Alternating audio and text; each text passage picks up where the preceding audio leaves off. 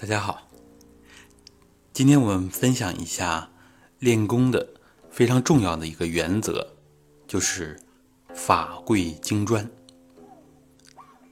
那么法贵精专呢，在传统里边就非常重视它，因为各家功法、各门各派，它的练法不同，它的理论基础更是千差万别。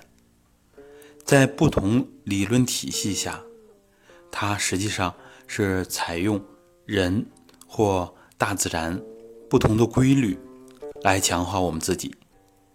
因为每个人呢，都是一个复杂的超巨系统。那么我们仅仅就是练精气神，它也有很多很多不同的规律。比如说，有练太极啊，练。元气的，有练阴阳的，五行、八卦，啊，练十二经脉，练丹道周天，啊，以前还有清净法门，还有导引、行气、吐纳，方方面面的，啊，再加上，呃，儒释道一武各家不同的理论体系，不同的练功方向。所以呢，我们传统的养生功法呢，实际上是枝繁叶茂的。那么各家的练法，比如说，要是练五行啊，那就是要五分五方啊，东南西北中不同的方向采气都有不同的说法。然后呢，有可能要练五脏，金木水火土啊，练法非常的具体。那么练阴阳啊，也要分具体的情况，还要分辨具体的体质。比如说啊，阴虚的人怎么练啊？阳虚的人怎么练？阴阳两虚的人怎么练啊？都需要辩证，都需要具体的分人啊。一般都会有老师进行具体的指导。那么我们练混元气啊，相当于传统的太极元气这个层面。它呢，跟其他的练法也有比较大的区别。不同的练法在我们人体里边，它是强化不同的气机运行的一个定式。因为普通人呢，气机运行的是杂乱无章的，从小到大到衰老，啊，都是这样一个越来越走下坡路的过程。那么练功之后呢，就是要让这个气机有序化。有序化怎么办呢？我们以前分享过定时定点来练功，要练同样的内容，就是为了让体内的气机形成一个定势。如果我们掺杂不同的体系来练，有的呢是封闭性功法啊，精气神封闭起来，穴位关窍封闭起来，专门练内气。有的练外气为主，我们是内气外气并练的，所以呢，我们强调混元气的升降开合出入。那么它气机运行的啊，就跟其他功法不一样。所以如果掺和着练的话，一方面不能使我们的气机形成一个定式，因为它不是一个体系的；另一方面，严重的来说。在传统里边，如果掺杂不同的功法来练，在初级层次的时候，很容易出现偏差，啊，因为各家的理论有的时候不仅仅是不同，有的时候还完全相反的，这个时候怎么办？那么，除非是有一定的水平，比如说练功到中高级层次，老师也讲过，能够对自己的。经络气血运行状况了如指掌，那个时候就可以，各家都尝试一下，可以游刃有余。那么我们这个体系呢，是博采众长。为什么可以博采众长？就是因为它是在练功有相当的基础，然后呢，以混元整体理论以它为指导，这样来。汲取百家之长，而呢自成一家，其实我们现在讲的是成为科学啊。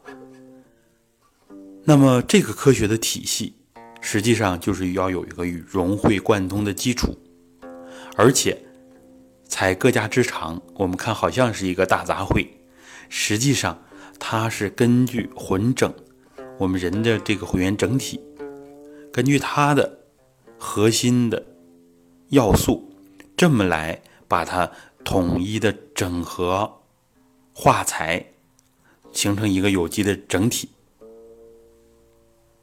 这样，它也符合我们法贵精专的这个原则。那么具体来说，比如我们喜欢练流行的一些功法，那么完全可以去专门练。喜欢我们这个体系呢，最好就是专门练这一个体系的内容，因为我们的体系里边非常的丰富，三桩三法、练气八法。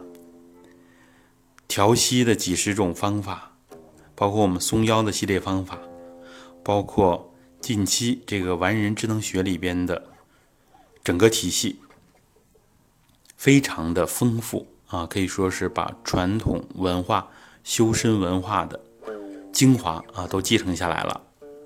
各家啊，可以说几乎是啊把长处都学过来了。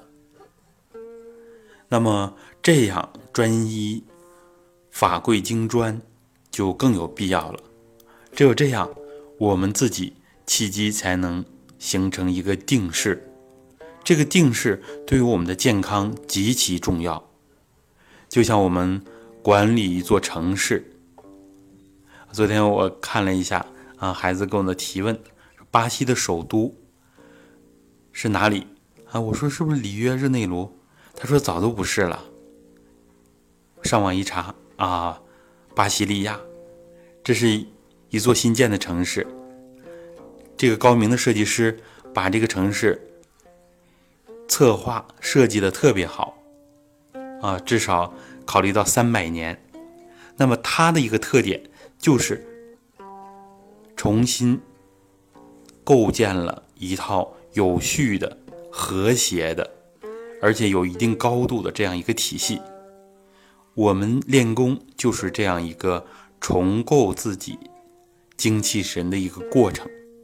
那么这个过程，如果是多个设计师来做，很可能彼此之间就会有矛盾啊，就会打架啊。包括美国，呃，纽约时代广场啊，那个的设计啊，当时感觉到也很震撼啊，综合了各家的想法。然后最后统一出来，所以这个统一非常的重要。有的人可能觉得我们狭隘啊，我们这样练其他功法掺或者练也没问题呀。是啊，就是我们一般的啊，不投入太多精力，一般的练啊，像闹着玩一样，嗯，有的人睁着眼睛练，这样无所谓。但是如果我们每天都在坚持，对他比较重视。而且呢，闭上眼睛，用心的来练习，这样我们就要注意了，一定要法贵精专，啊，专门练一个体系的内容，这样才能效率最大最大化啊，才不会有彼此之间的冲突、矛盾，啊，也是最安全可靠的。这也是我们古人总结的非常重要的经验。好的，希望我们这一讲给大家一些启示啊，这个原则非常非常的重要，所以我们反复强调法贵精专。谢谢大家。